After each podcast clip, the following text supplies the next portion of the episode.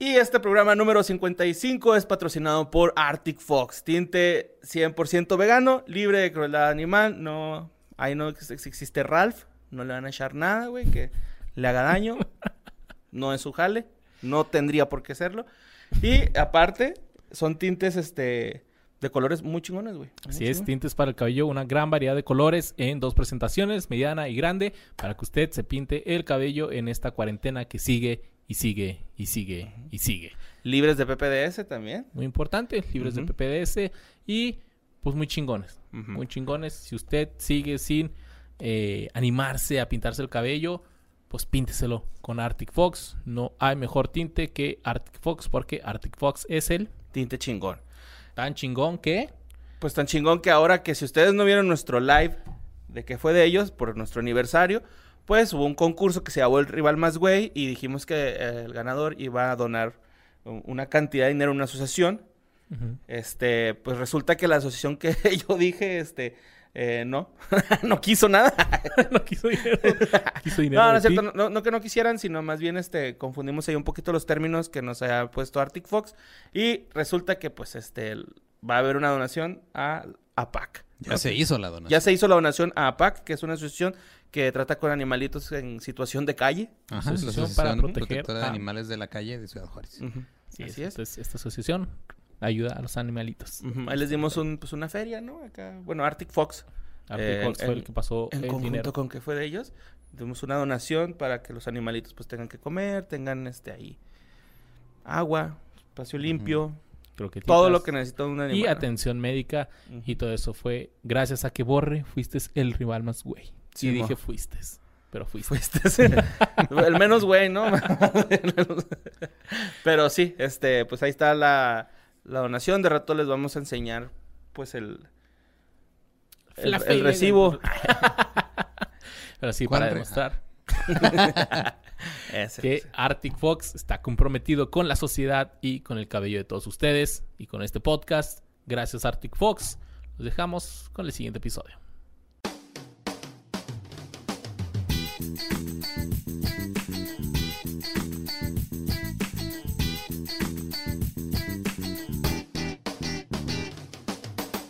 Da-na-na-na.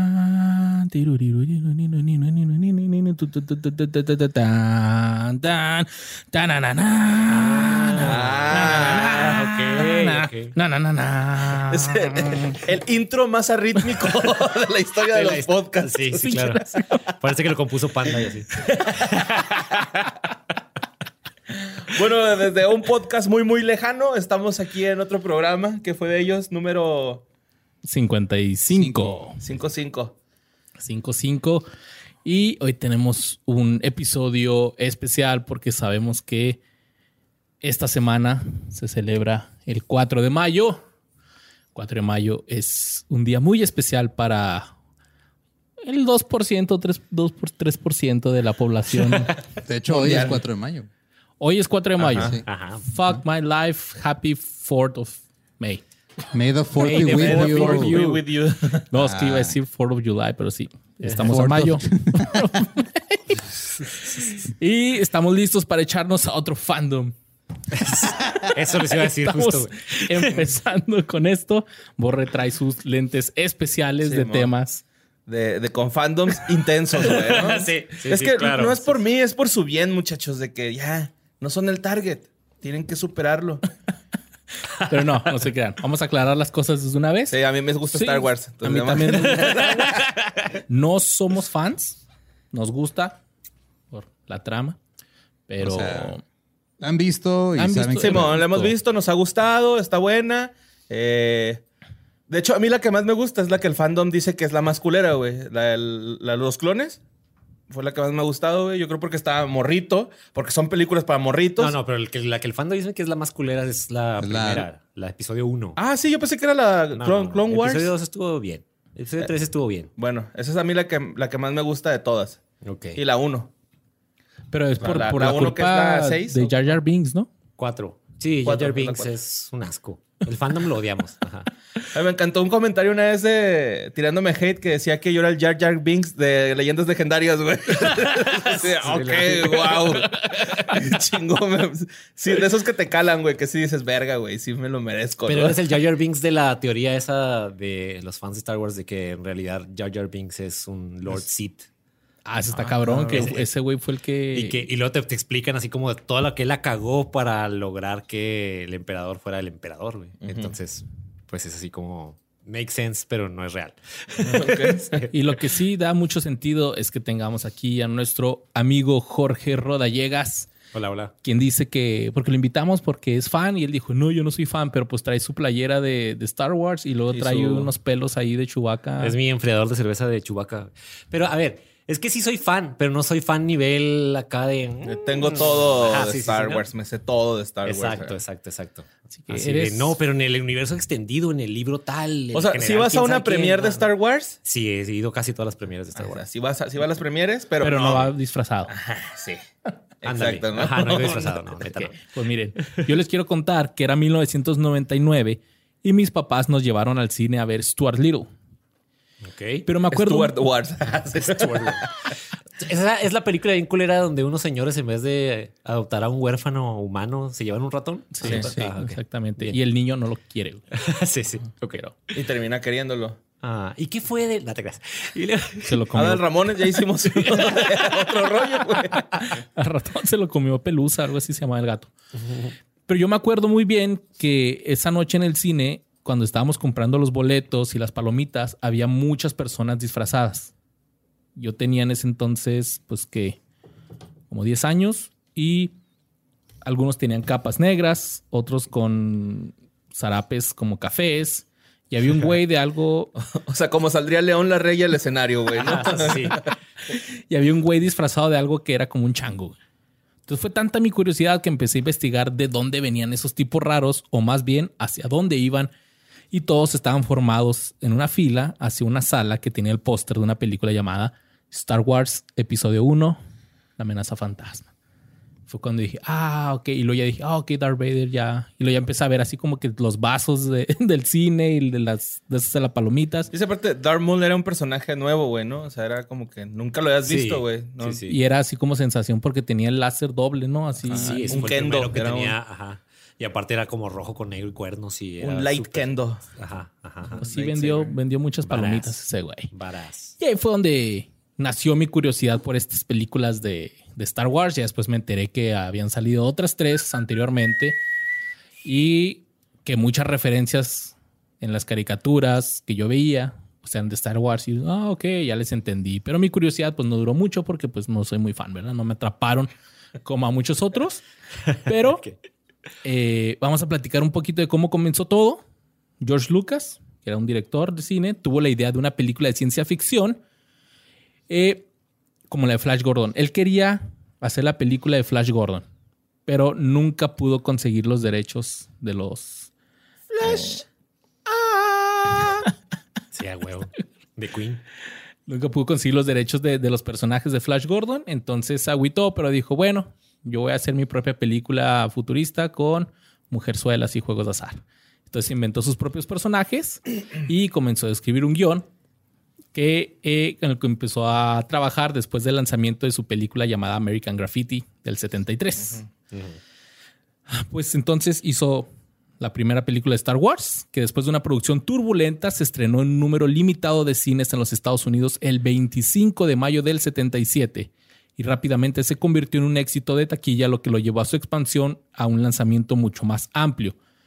La película recibió elogios de la crítica, sobre todo por sus innovadores efectos visuales, que la otra vez estábamos viendo, salió un comercial de, bueno, de, estábamos viendo Disney Plus y salió así de, de Star Wars, pero las viejitas, y mi niña dijo, qué feo se ve eso.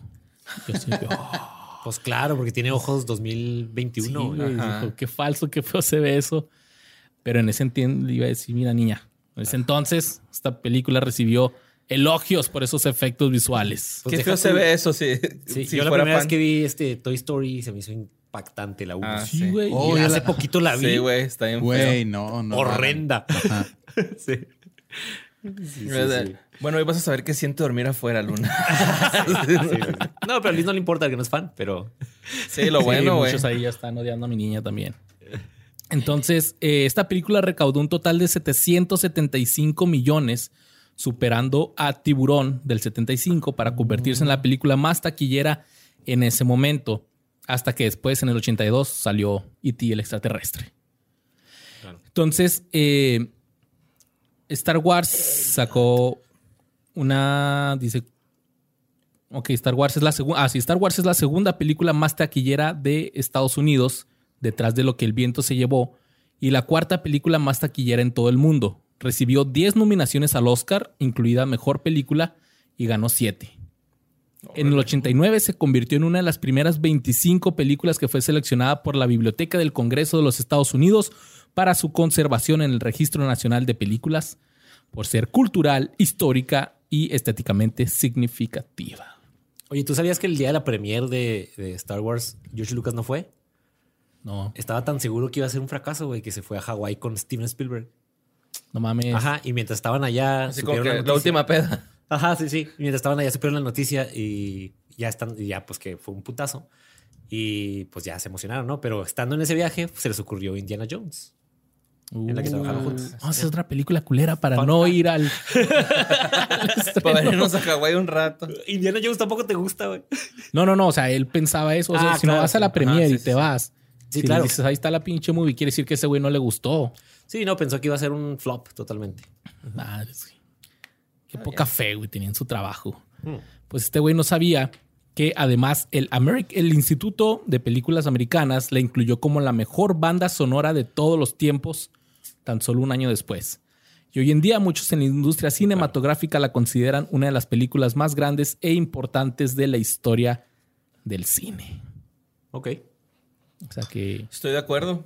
La banda sonora es de las Sí, más John Williams también. chingonas, güey. Y luego, luego sabes qué pedo. A menos sea- de que te la cante Luis, ahí este. Sí, sí, sí, sí. Ahí estarás como sí, 10 segundos Ah, en- ok, ya sé cuál es. Hasta el Chazam, ¿no? Así como que, cabrón, qué pedo, güey. ¿Qué está tarareando ese güey? Entonces, como sabemos que, es- que hoy es el May the 4th, el Día Internacional de Star Wars, vamos a aprovechar para platicarles qué fue de los actores de la primer trilogía de la Guerra de las Galaxias. Así que, ¿quieres empezamos contigo, Jorge? Todos tenemos un amigo Sí. que es muy recatado, pero que no tiene filtro para decir las cosas. Ese que siempre se anda haciendo para atrás, siempre. Y luego aparte te hace pensar que tal vez tenga razón, ¿no? Se te hace dudar de tu instinto, güey. Claro. Ese güey que te pide una disculpa, pero al final te dice supongo. Y aparte, eres. eh, eh, estás tratando, te está tratando como una persona sedada en un antro por recibir una bebida adulterada y apareces desarmado en diferentes situaciones.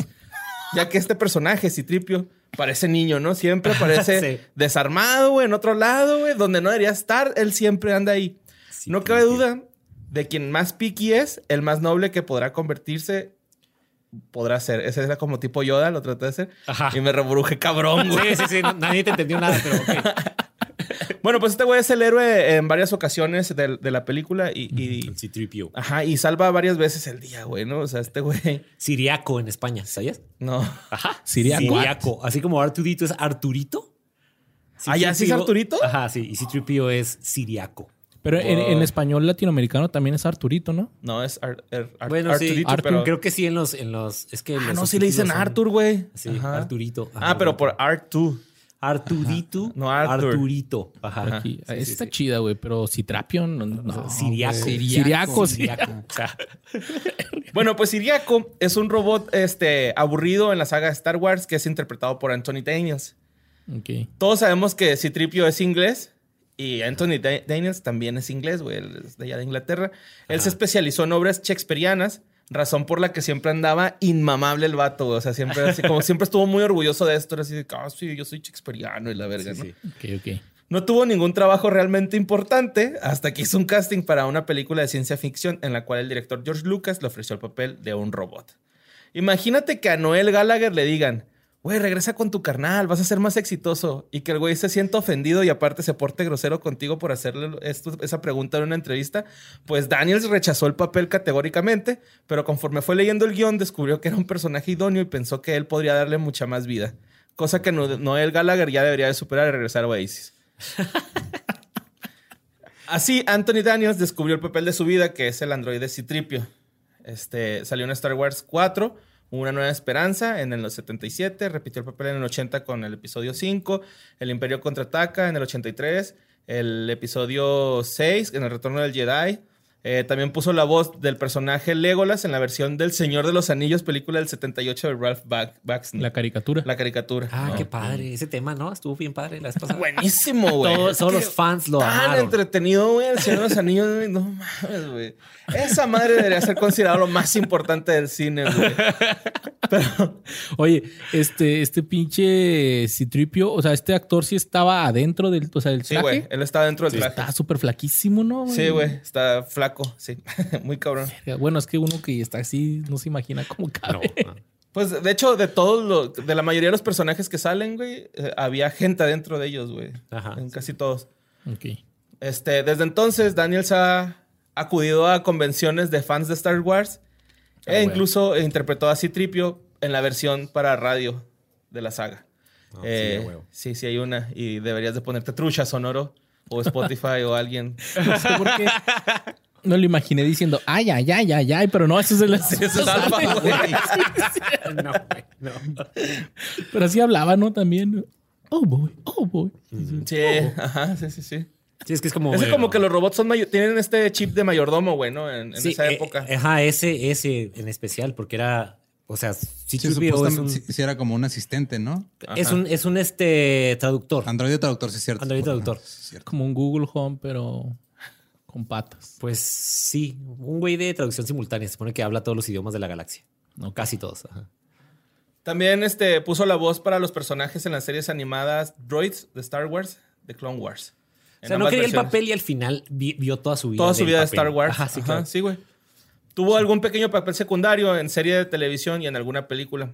George Lucas este, le, le llamó al actor para que interpretase al androide en Star Wars Episodio 1 en el 99, para lo cual el actor estaba encantado y sus dos secuelas, que fue el episodio 2, El ataque a los clones, y luego el episodio 3, La venganza de los Sith. Además, en el episodio 1 también interpretó al androide protocolo TC-14.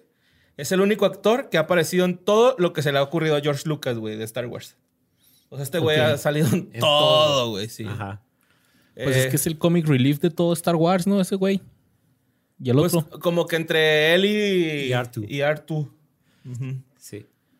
Eh, ahora, pues el vato sacó un libro de memorias, habla sobre su paso por la franquicia, que, pues, como dices tú, güey, exacto, ha vivido toda su vida de ella, ¿no? Eh, se titula Soy Citripio, la historia desde dentro. ok. Eh, se acaba de publicar hace poco en la editorial Penguin Random House. En España soy siriaco. La historia es de Simón, de hecho, se acaba de estrenar en, Esp- se acaba de estrenar en España, güey, hace poquito. Las flipantes aventuras de Siria. Desde adentro.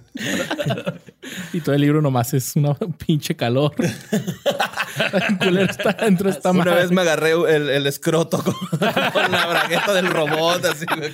Día 3, el abanico sigue sin funcionar. Pero antes así de esos capítulos, me di cuenta que había un abanico.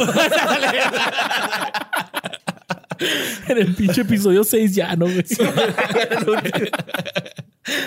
bueno, aparte dijo, y CH mi jefilla, si no dijo así, que no dudaría que va a aparecer en The Mandalorian. ¿Ya apareció? no, que a lo mejor va a aparecer este, Aún no. en, en The Mandalorian en la última temporada, dijo. A lo mejor en la última temporada de Mandalorian aparezco. Ok. Pero todavía no saben cuántas temporadas va a haber de Mandalorian. Ajá. Pues, Pues se traduce a ya no tengo feria, ojalá. se ¿no? traduce a, "Eh, sí, eso. Ok. Oye, Fabro, tira paro, güey". Simón, Sí, Fabro. fue, fue un come and get me, definitivamente. Güey, aquí estoy, soy Citripio, sí, mamón. sí, sí, sí. Y pues Levantó la mano. ahorita anda de convención en convención, firmando autógrafos y este... Bueno, ahorita ya no va porque pues, está cerrado todo. Pero en el... Pero él es antes de la no pandemia estuvo nada. haciendo ese pedo, güey, ¿no? Acá en convenciones. Y ahí anda el señor. Muy bonito. Muy exquisito. Muy exquisito. Imagina, es poquito que engorde ese güey, ya no le queda el traje y vale verga, güey. Sí, mo. No puedes. No, pero se, se ve que es de esos señores que comen y comen y comen y nunca va a engordar, güey. Ah, ok, sí. Gente tocada por Dios. Ujú. Ok. Qué gacho, ¿eh? Todos tenemos un amigo que es así. Sí, mo. Ninguno de nosotros aquí. No, yo no soy ese amigo. Ni yo definitivamente no. Pero todos tenemos un amigo que era chévere, muy buen, eh, muy buen joven, una esperanza para la sociedad, pero poco a poco fue cayendo al lado oscuro y ahora ya ni en Facebook lo tienes. güey. Mm. Ese güey que decías, ah, ese güey cayó acá culero y vale shit. Pues Darth Vader fue personificado por David Chales Prowse, pero la voz es de James Earl Jones, eh, conocido como es este pinche señor que tiene una pinche vocesota, es la voz de Mufasa en, en- en inglés y muchos otros que ya se me olvidaron cuáles otros. El de EA Sports. También es ese. No, no, es- EA Sports. No mames. Entonces, este güey, Pros, solamente vestía el traje de Darth Vader. ¿Ok? Y de todos estos 55 episodios, tantos personajes que hemos hablado, Borre, este güey es un verdadero Bad Luck Brian, güey. Es, es un... que su historia está triste, güey. Sí, sí, Ahí sí. te Sí me la sé más o menos la de ¿Sí? ese güey. Sí, Sí, sí. a ver, a ver, yo no. Sí Mira, está culero. Este güey medía 1.98. Ajá. desarrolló un interés en el fisicoculturismo y sus primeros trabajos incluyeron cerca de enero en un salón de baile donde conoció a su futura esposa y también era ayudante en una piscina de nado olímpico. Tras sus éxitos de en 1961 en el Campeonato Británico de Alterofilia, pues este güey dejó la ciudad de Bristol y se fue a trabajar para una empresa de alterofilia en Londres.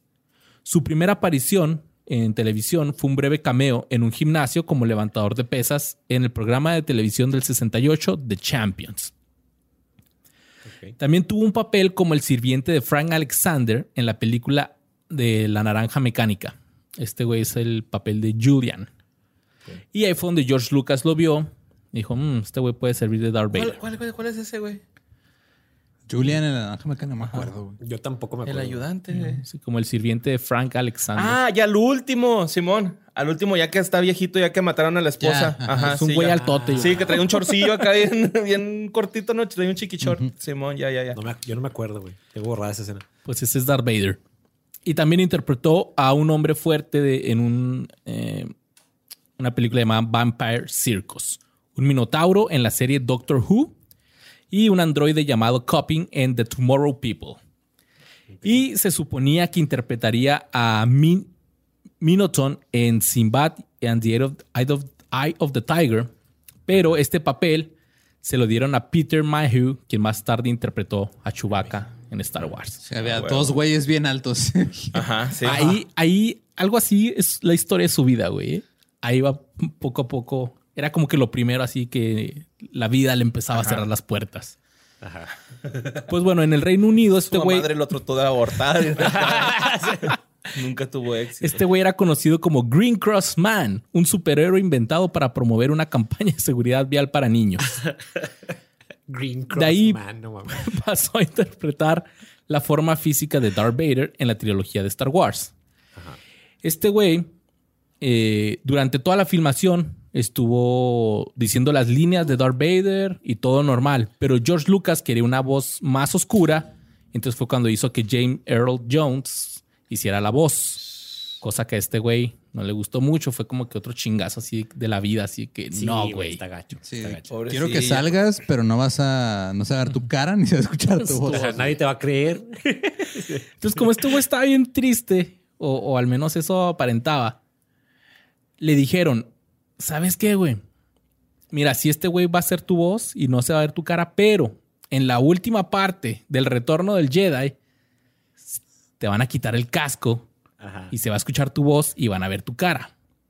Pero eso no pasó porque utilizaron al actor Sebastián Shaw, No. otro güey, No más. para eso. O sea, la escena en la que sale Darth Vader todo jodido no es el no mismo. es él, güey. Yo pensé No que sí era él, güey. No es él, güey. Ah, Usaron a otro. culos. En una entrevista más reciente, George Lucas dijo: Ese güey me caga. Si Me promete y no me cumple. Si hubiera un animatronic que se hubiera movido solo, no hubiéramos contratado a ese güey. Pues casi, casi dice: Este güey aportó un físico a Darth Vader que fue esencial para el personaje. hizo que Vader saltara de la página y pasara a la pantalla grande con una estatura imponente y un rendimiento de movimiento para igualar la intensidad y el trasfondo de la presencia de Vader. Es cuando le dices al bajista, no, güey, es que tú sí eres parte esencial de la, esta banda, güey, ¿no? Tú llevas el ritmo, güey. Simón. Dijo, él contribuyó. Desconéctenlo. Bájenle poquito. Y este güey contribuyó al éxito de lo que se convertiría en una figura memorable y trágica. Pero en el documental del 2004 llamado Empire of Dreams, la actriz Carrie Fisher, quien interpretó a la princesa Leia, bromeó diciendo que a este güey lo apodaban como Dart Farmer, porque tenía un- se burlaban de su acento. Pues dice West, ¿De pueblerino? Sí, güey. Entonces era Dart Farmer, güey. No mames, Y güey. esta güey nos burlábamos de él. Sí, güey. No, es que Carrie Ah, Fisher lo traíamos en chinga. los- Dice, en las escenas de lucha con los sables. tenía alto, lo que tenía alto lo tenía de pendejo. Entre más alto, más pendejo. Hay uno de jodido, No, no es cierto, gente alta, ¿eh? No le llegaba oxígeno al cerebro. Eh, y no mido 1.60, no mames, mido 1.74, güey. ¿Quién dijo que me No sé, güey, me empezaron a llegar un chingo de mensajes a Instagram de que ¿es cierto que mides 1.62? Algo así, güey. Yo, No mames, güey. Dale, ya está tu, Pero sí es cierto, tu ¿no? página de Wikipedia por 74. ahí, yo creo. A lo mejor. Mido 1.74. Déjenme en paz.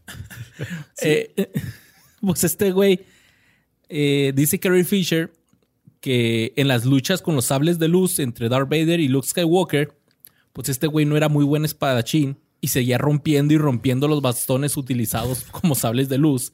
Y entonces fue reemplazado por el coreógrafo de lucha de la escena, el especialista y entrenador de esgrima Bob Anderson. Ok. O sea, también así que su papel fue así como que no, güey, quítate, vamos a poner a otro güey. A ver, deja de estar cavando surcos con el lightsaber, por favor. A ver, tú nada más vas a dedicarte a cuando esté parado caminar, y caminando. Y, y a cargar Culero, gente, güey. Eso está bien culero, güey. Entonces, este güey se sintió marginado, ya que también durante la realización del Retorno del Jedi en particular, este güey dijo que pudo persuadir al director de que lo dejaran hacer la escena cuando arroja al emperador por el pozo. Después de que el director lo había intentado muchas veces con otro actor y no, pues no podían. Ajá. Entonces este güey fue así que, eh, pues, porque hay que recordar que este güey era levantador de pesas. Entonces fue así que, déjame hacer la escena, a mí sí me sale. Y fue así que, ándale Bueno, pues, pero güey. te callas.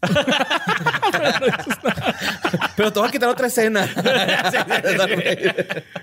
Y sí, güey, lo dejaron hacer Pues, esa escena al menos. de hecho, en la naranja mecánica, güey, está el señor este en silla de ruedas y este güey lo carga así como si nada, güey. Así. Está mamado. También hay una escena donde carga a un como de los rebeldes, ¿no, güey? Ajá. Que lo avienta. Ah, Ajá. Pero qué irónico, ¿no? Que él sin cargando, tocarlo. o sea, cargando tanta gente, su carrera se lo cargó a la verga. Que esta escena es, es también muy popular, ¿no? Porque se supone que lo mata y luego lo avienta, pero el güey se cubre que se va a pegar con la pared, algo así. sí, bueno, sí, bueno, sí, bueno. Pues bueno, después de eh, que se terminó de grabar la primera película de, de la Guerra de las Galaxias, este güey ayudó a entrenar a Christopher Reeve para el papel principal en Superman del 78. Y ahí te va algo sad. Lo llevó a montar a caballo. Oh, güey. Pues yo creo sí, güey, porque mira, este güey audicionó para el papel de Superman. Y en una entrevista él relató cómo le dijeron. Le dijeron, oye, adivina qué, encontramos al nuevo Superman y tú lo vas a entrenar. ¡Wow! Pobrecito, güey. se pone más dark todavía, güey. Culero, A ver, quiero más dark. También entrenó a Carrie Elves para su papel de Wesley en The Princess Bride Ah, qué chingón. del 87. Después ahí, pues, eh, consiguió papeles como El monstruo de Frankenstein en tres películas. Casino Royale, Los horrores del martillo, El horror de Frankenstein y Frankenstein y El monstruo del infierno. Ok. Y eso es, creo, creo, quiero creer que sí los actuó. Pero Casino Royale. La busqué y es una película como que spies, de, de espías. Pues es la de este, 007, Es de... No, no, no, pero es una del 60 y algo. Ah, es, Ah, que, es ok. que hay una, hay un Casino Royale que hicieron de James Bond, pero es, no es canon, porque le hicieron sin permiso del Ian Fleming Foundation. Ok, ok. Entonces nadie la reconoce, pero sí está basada en el libro de Ian Fleming. Sí, es Daniel Craig, ¿no? La, sale ahí. Después la hicieron ya, Ya, dentro ya- del canon. ya con canon, Daniel ¿no? Craig. Ah, mira, Ajá. 1967. Sí, esa, esa, es, ¿Es de, esta? esa es de Bond, pero es fake. O sea, no es reconocida por, por nadie. Ajá, sí, Ajá. ligeramente la primera novela sobre la gente James Bond de Ian Fleming. Ajá. ¿Y sale Frankenstein ahí? Ya, ¿O ¿Por qué Frankenstein. me salió? Sí, está raro eso de Frankenstein. A A lo mejor mejor él salió ahí, más bien. Puede ¿no? ser. Pero no era de Frankenstein. Es probable. Pero qué triste, sí, güey. que el si- agente Frankenstein. Qué triste que si buscas David Prowse en este, Google, Ajá. no te sale que es actor, te sale que es físico-culturista, güey. Ah. Ah, Pues es que no había tanto jale de, de actor, entonces este güey se convirtió en un consultor fitness y trabajaba rompiendo guías telefónicas con el nombre artístico de Jack the Ripper. Wow, ok. Ajá. Y abrió una serie de gimnasios eh, ahí en Londres, Ajá. incluido el The Day Pros Fitness Center.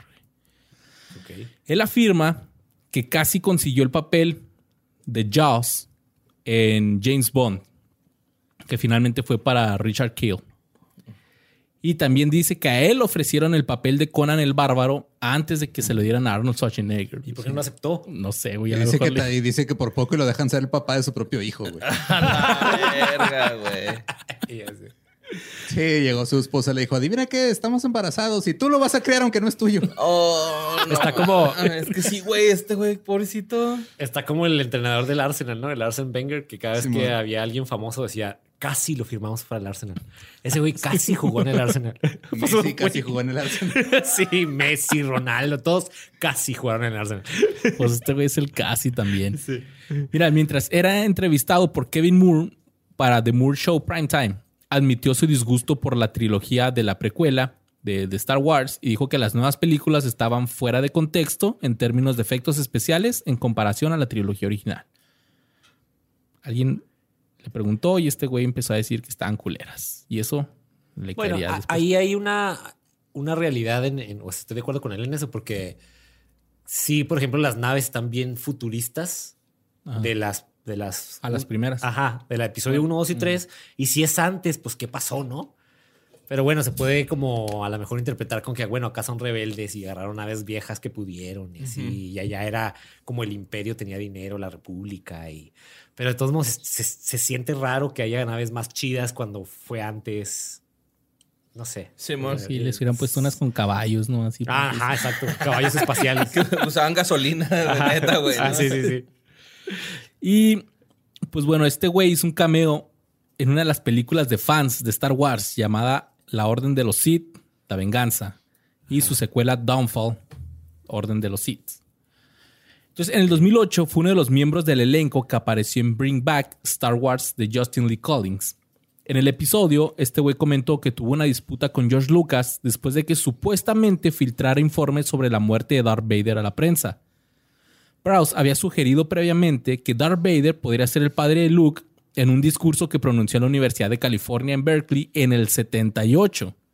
Sin embargo, esto fue poco después del lanzamiento de la primera de Star Wars, dos años antes del lanzamiento del Imperio Contraataca, y- y entonces pues, el guion ni siquiera había estado escrito en ese momento, por lo que el director de, del Imperio Contraataca dijo en un documental del 2015 que se llama Yo soy tu padre, que aparentemente este spoiler de la trama de este güey pues era simplemente una buena suposición, fue así Sí, como fue que, ah, que- pues le atinó, pues, ¿sabes cómo, güey? Ajá, claro. Pero al parecer ahí este güey dice que pues tuvo un pleito con George Lucas, así que pendejo andas diciendo estas madres y sí es cierto. Y Era, era el Tom Holland de su época. El Tom. Holland. Ajá.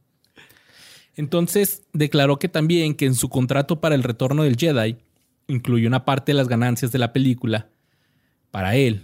Y aunque la película recaudó 475 millones con un presupuesto de tan solo 32 millones, pues este güey nunca recibió ningún centavo por su actuación. No. de bueno, de, No de actuaba, los- güey. Sí, pues no actuaba. Tenía que repartir. cargar. Camínale por ahí, güey. Bueno, o sea, sí le pagaron por su actuación, pero no las regalías de, de todos Ajá. estos millones. Ah, sí. Y que debido a la contabilidad de Hollywood, pues las ganancias reales se enviaban como tarifas de distribución al estudio y no les dejaban nada para que se lo distribuyeran a los demás actores. O eso les decían guiño, guiño, guiño. Ah, claro. Pues en julio del 2010, George Lucas le prohibió asistir a las convenciones oficiales de fans de Star Wars.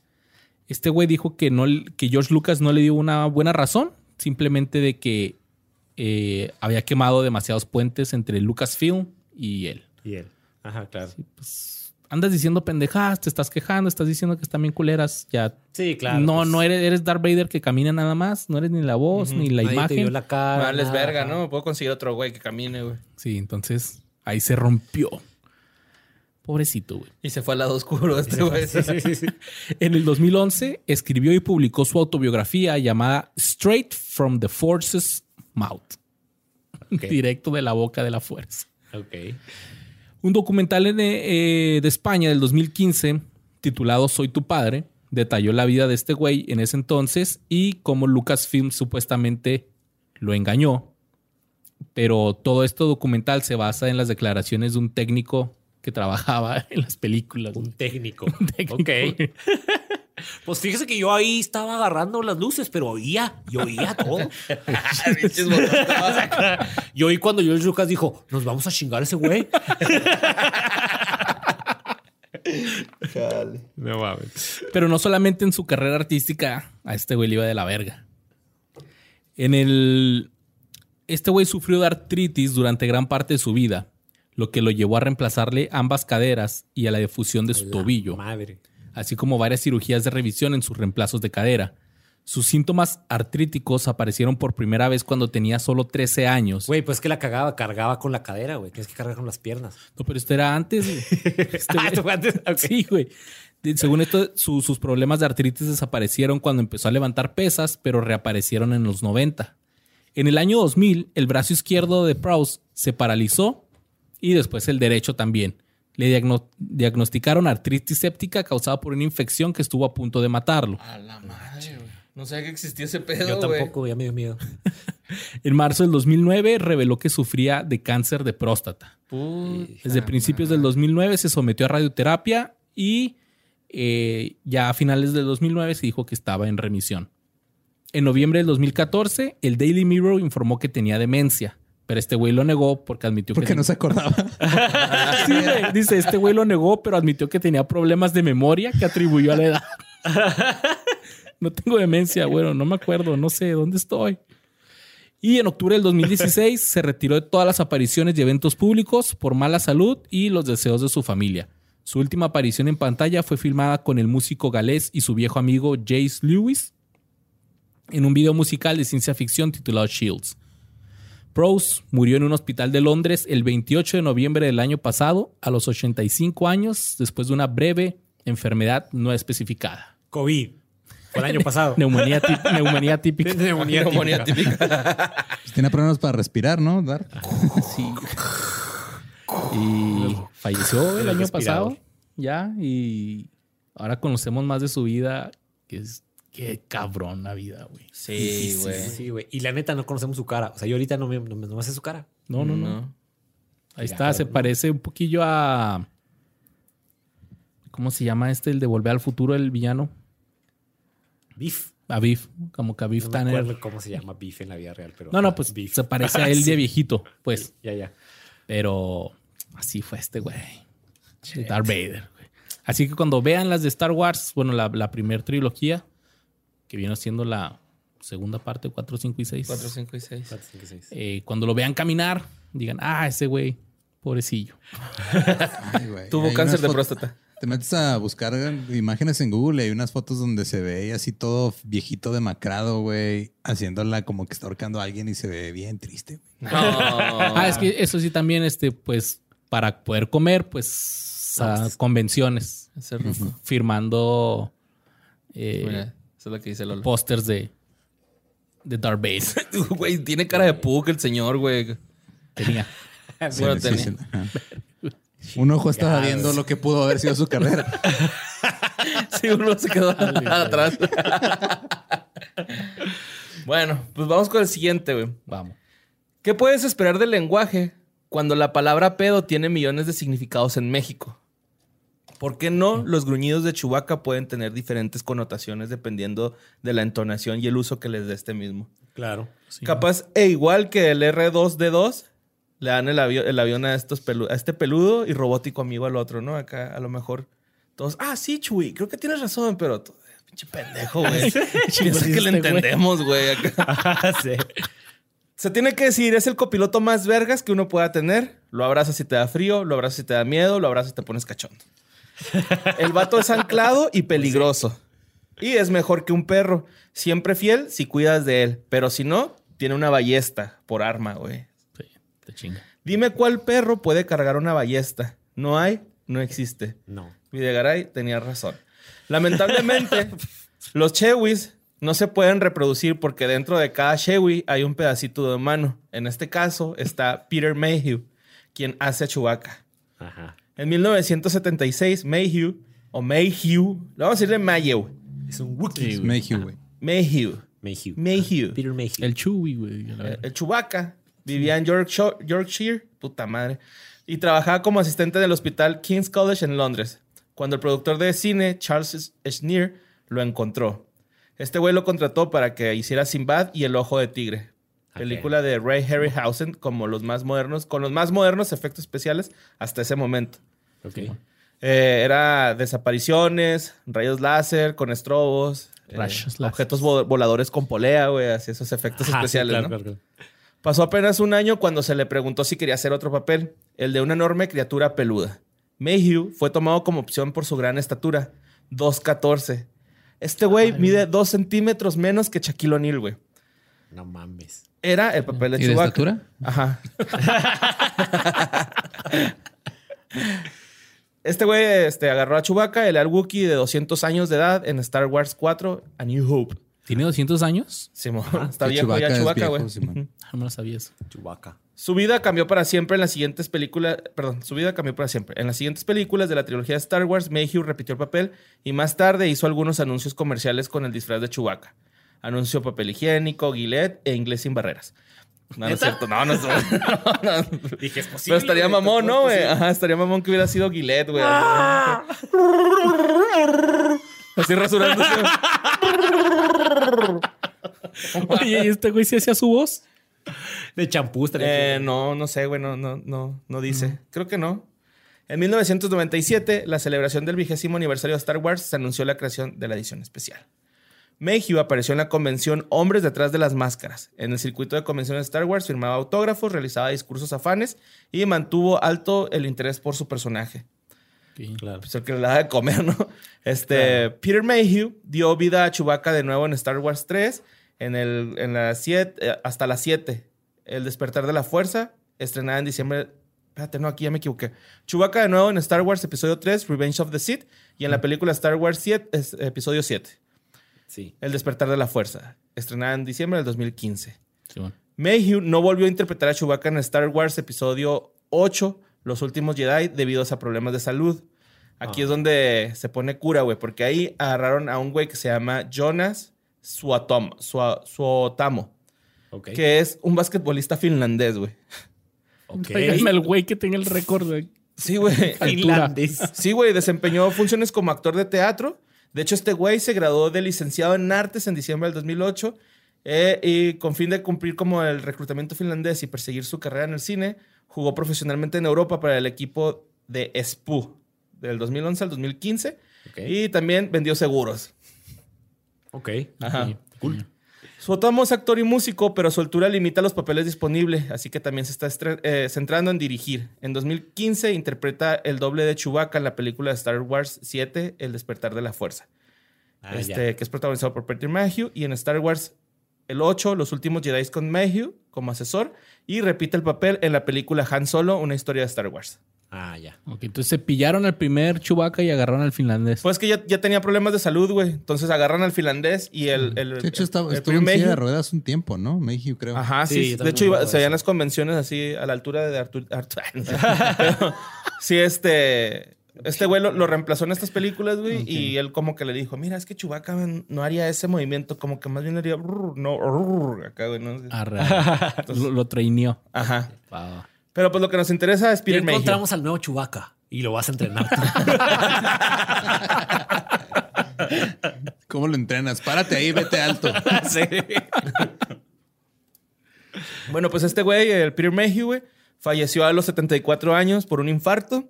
Eh, lo confirmó su familia en un comunicado publicado desde la cuenta de Twitter de Mayhew y decía algo así. Él nos dejó la noche del 30 de abril con su familia a un lado en su casa del norte de Texas. Puso su corazón y su alma en el papel de Chewbacca y eso se mostró en cada fotograma, destacó la familia. Eh, la película de Star Wars, The Rise of the Skywalker, está dedicada a este güey. O sea, y al último sale así como que dedicada a Sí, Peter Memory of. Ajá. Ajá.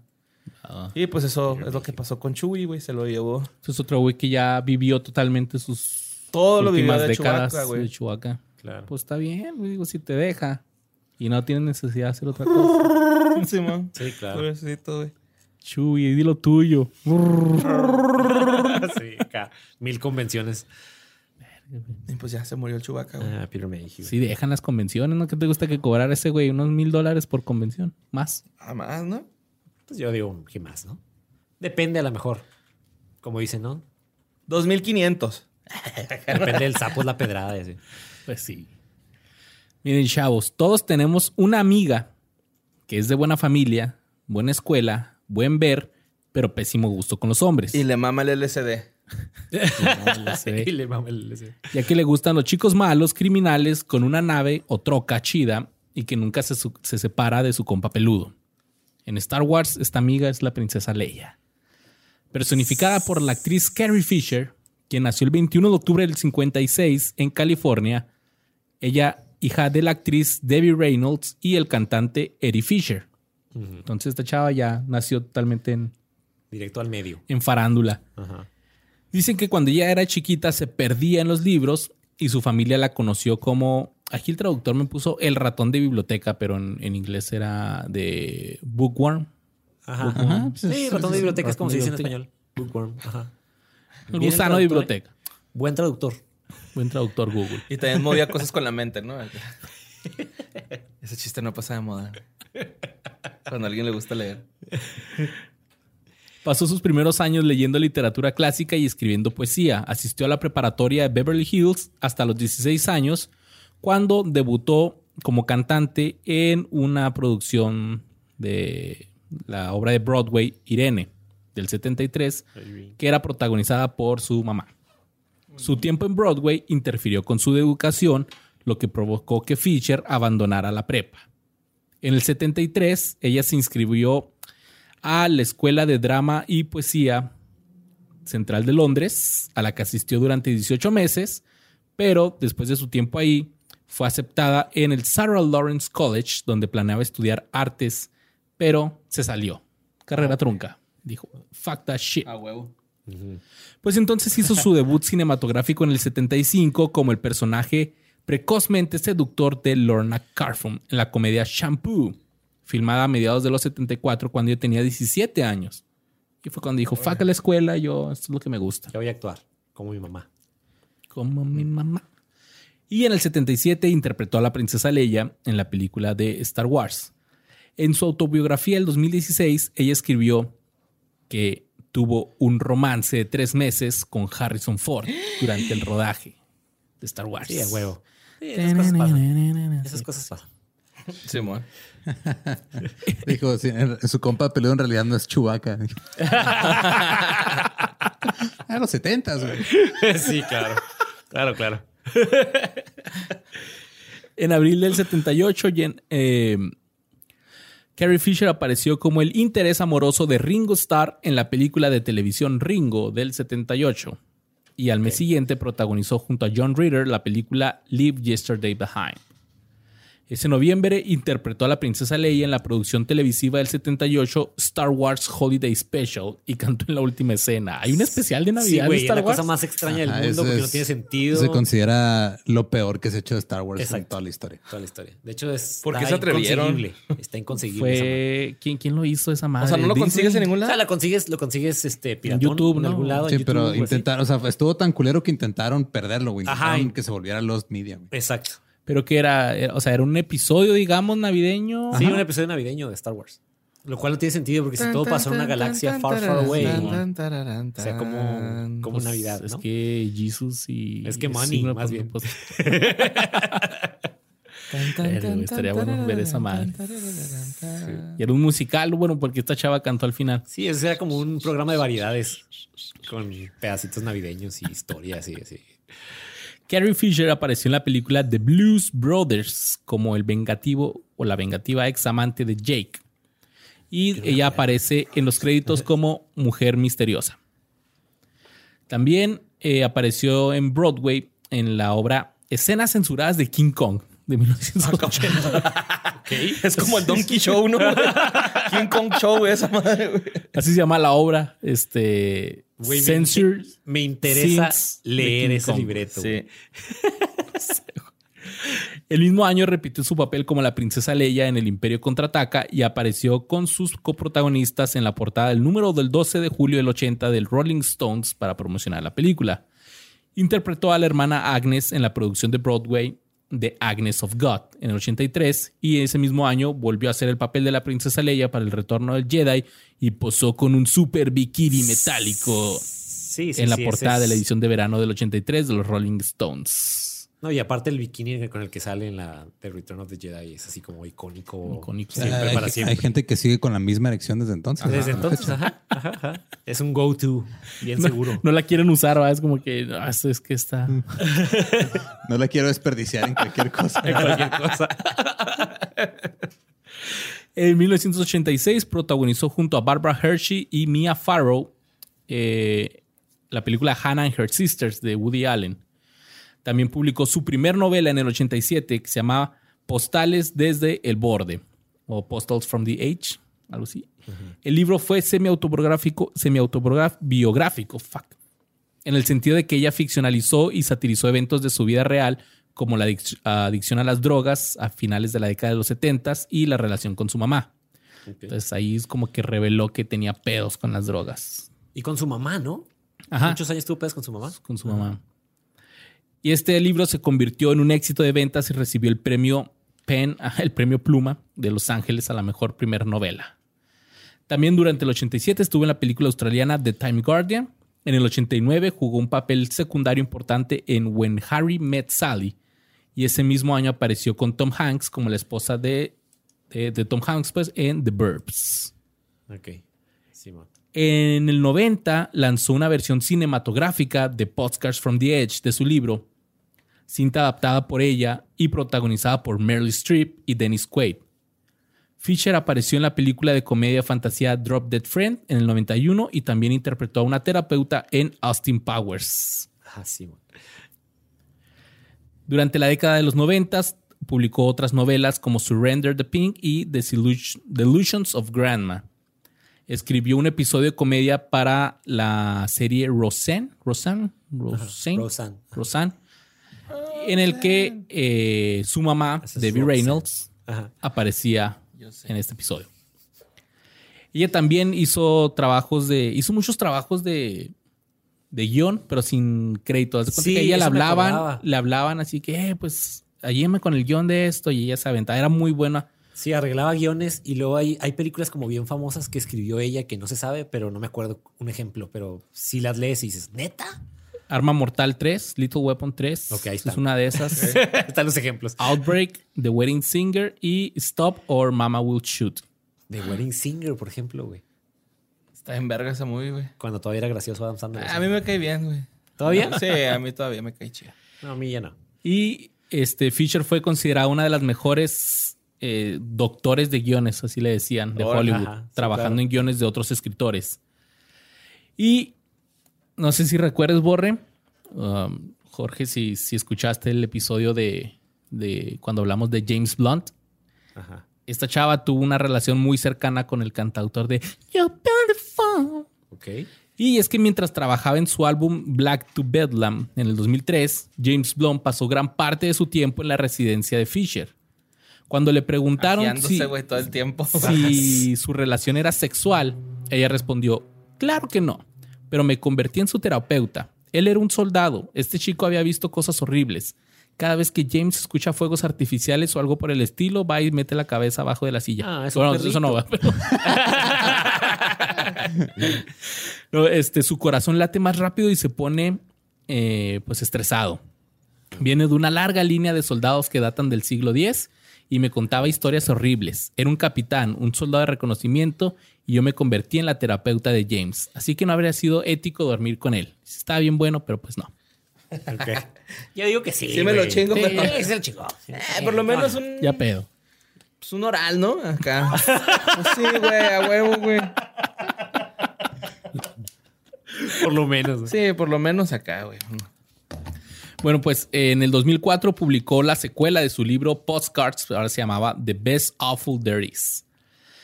Ok. Eh, también fue contratada por George Lucas para pulir los guiones de la serie de televisión del 92 de Young Indiana Jones Chronicles y el diálogo de los guiones de las precuelas de Star Wars. Entonces, toda la, las, la precuela de Star Wars fue pasada ahí por las manos de, De Carrie Fisher. de Carrie Fisher. En el 2005, Woman in Film and Video reconoció a Fisher con el premio Woman of Vision. También prestó su voz a la jefa de Peter Griffin, Angela, en la comedia Family Guy. Ah, no mames. Órale. Eso no sabía. Eh, el 26 de febrero del 2005, eh, Gregory Greg Stevens, un cabildero, es cabildero de 42 años, pero era como un sirviente de la mansión de Fisher en California, fue encontrado muerto. Lo mató seguro. A ver qué se Pues el informe final de la autopsia dijo que la causa de la muerte era como consumo de cocaína y oxicodona, pero agregó la enfermedad cardíaca que este güey aparentaba eh, que tenía desde hace rato como un factor contribuyente. Pues claro. Pero la cobertura de los medios de comunicación del informe de la autopsia inicial utilizó la palabra sobredosis.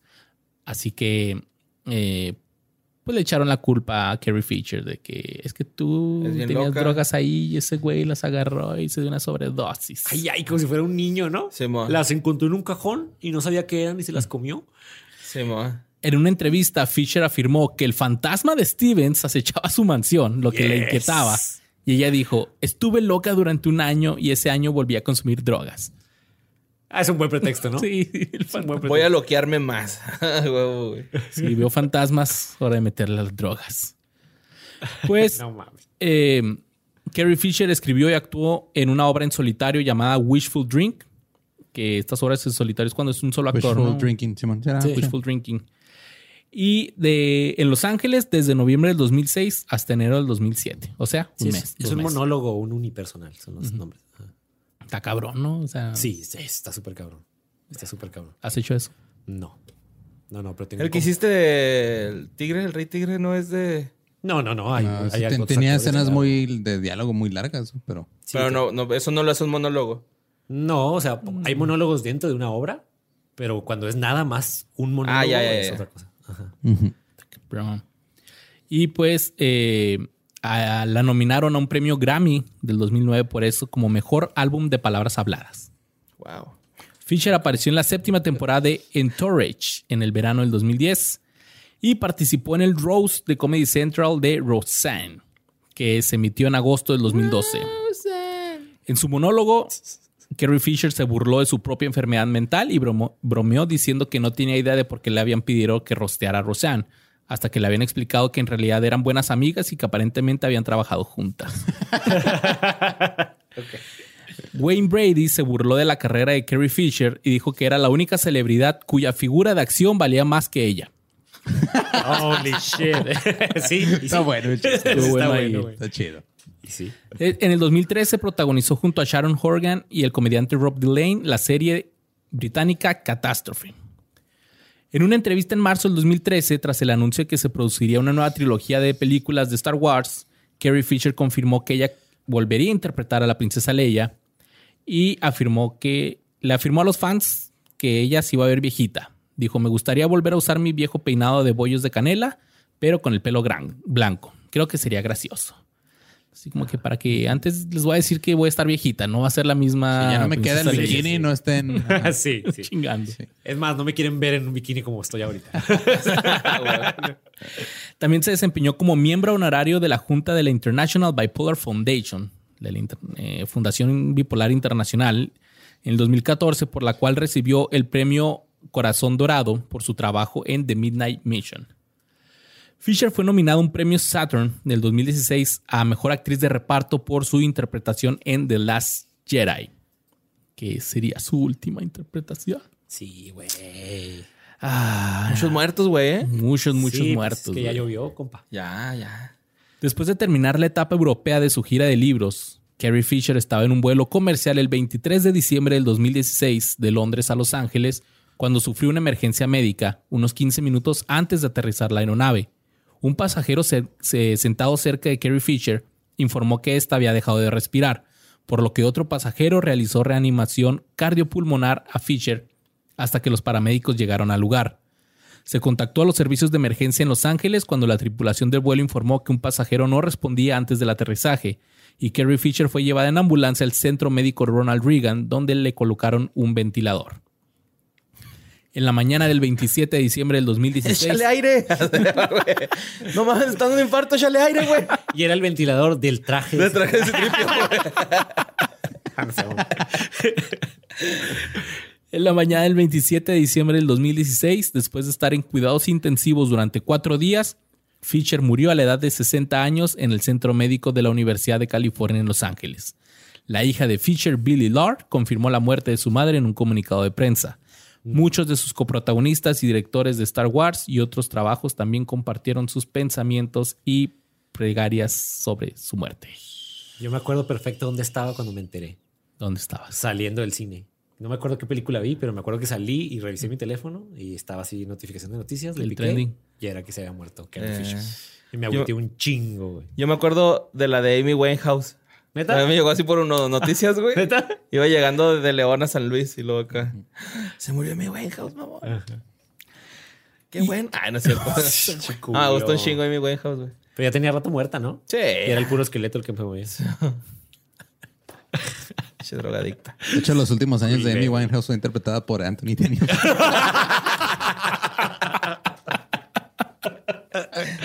Neta que sí.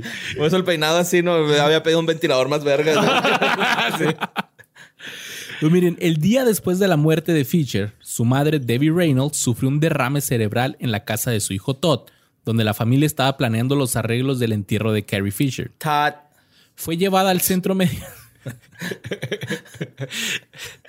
al centro médico donde murió esa misma tarde. Y según Todd, Reynolds había dicho, quiero estar con Carrie, inmediatamente antes de sufrir el derrame cerebral. Ay, güey.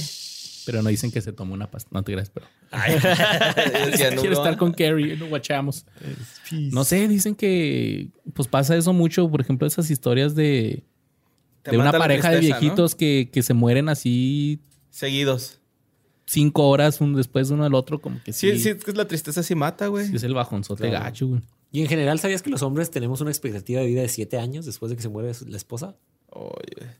Te agüitas, ¿no? Acá. Ajá. No, yo ya bueno, después de los 60, siete años es la expectativa de vida de un vato que se queda solo. Ya le dije a Erika, le dije, "Yo soy como jale, voy a cometer suicidio en cuanto Pues el 5 de enero del 2017 se llevó a cabo un- una ceremonia privada en conjunto para Carrie Fisher y su mamá, donde Fisher fue incinerada mientras su mamá fue sepultada. Una parte de las cenizas se depositaron junto a su mamá en una cripta en el Forest Lawn Memorial Park en Hollywood Hills y el resto de las cenizas se guardaron en una píldora gigante de Prozac. ¿Dónde está? Wow. No sé. Güey. Qué, Qué, viaje. sentido del humor ¿Neta tenía esta mujer, güey. No mames. El 9 de enero del 2017, el Departamento de Salud Pública del Condado de Los Ángeles emitió un certificado de función que decía paro cardíaco como la causa de muerte. Un informe completo del 19 de junio del 2017 declaró que Fisher tenía cocaína en su sistema, así como rastros de heroína y otros opioides. Ah, pues el pinche speedball, ¿no? Acá. Sí, sí. El informe también señaló que la investigación no pudo determinar cuándo había tomado las drogas y si éstas habían contribuido a su muerte. Su hija Billy declaró que Fisher luchó toda su vida contra la adicción a las drogas y las enfermedades mentales. Al final murió de eso. En todo su trabajo fue abierta a, pro- a propósito en todo su- fue abierta a propósito en todo su trabajo sobre los estigmas sociales que rodeaban estas enfermedades. Me gustaría que su muerte animara a la gente a ser abierta sobre sus luchas. A huevo. Entonces, si tienes un pedo de drogas, háblalo. Gary. Y Luis, tengo que hablar contigo, güey. Tengo un pedo muy... Y ya para terminar, esto es lo más bonito y emotivo. En ausencia de una estrella de Carrie Fisher en el Paseo de la Fama de Hollywood, los fanáticos crearon su propio monumento en una de estas estrellas en blanco, a la cual le pusieron flores y velas y las palabras que decían Carrie Fisher, que la fuerza te acompañe siempre. Esperanza. Así sea. Tiene una canción de debatados, Blink-182. ¿Neta? Hey Ajá. Gary, there's something in... Stay Ajá, together for ¿Cuál? kids. ¿Stay together for the kids? No, se llama No, A New. Hope A y New es del Hope, disco Dude Dude Ranch. Uh, el primerito, ¿no? Ajá. no el no es el primero. pero el primero que Bueno, pegó. el segundo. Pegó- Uno que pegó. Ajá.